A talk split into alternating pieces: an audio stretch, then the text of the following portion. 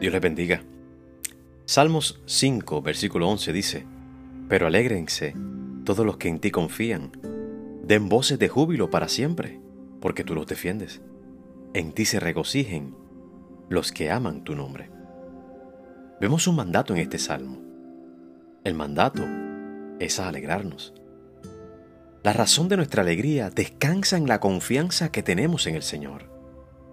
Nuestra confianza en el Señor descansa en el poder de Dios. No debe de haber duda del poder de Dios. La creación, la muerte y resurrección de Jesús debe ser suficiente para creer. El salmista nos insta a vivir nuestra vida de una manera jubilosa, alegre, gozosa, porque Dios siempre nos defiende.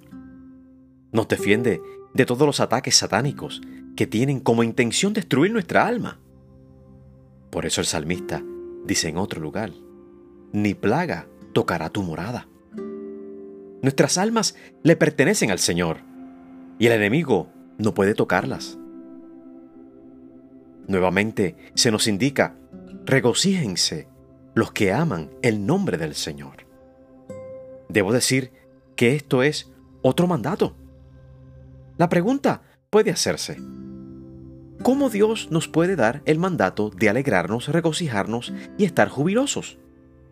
Algunos dirán que esto parece como si tuviéramos un interruptor eléctrico.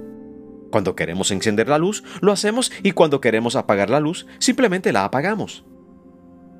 La buena noticia es que Dios no nos pide algo que no nos haya dado antes.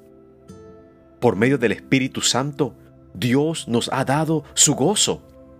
Y dice el Señor Jesucristo, antes de partir a los discípulos les dijo en el Evangelio de Juan, quiero que mi gozo sea completo en vosotros.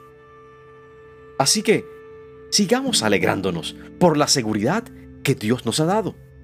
Sigamos haciendo alarde de la protección que Dios nos da.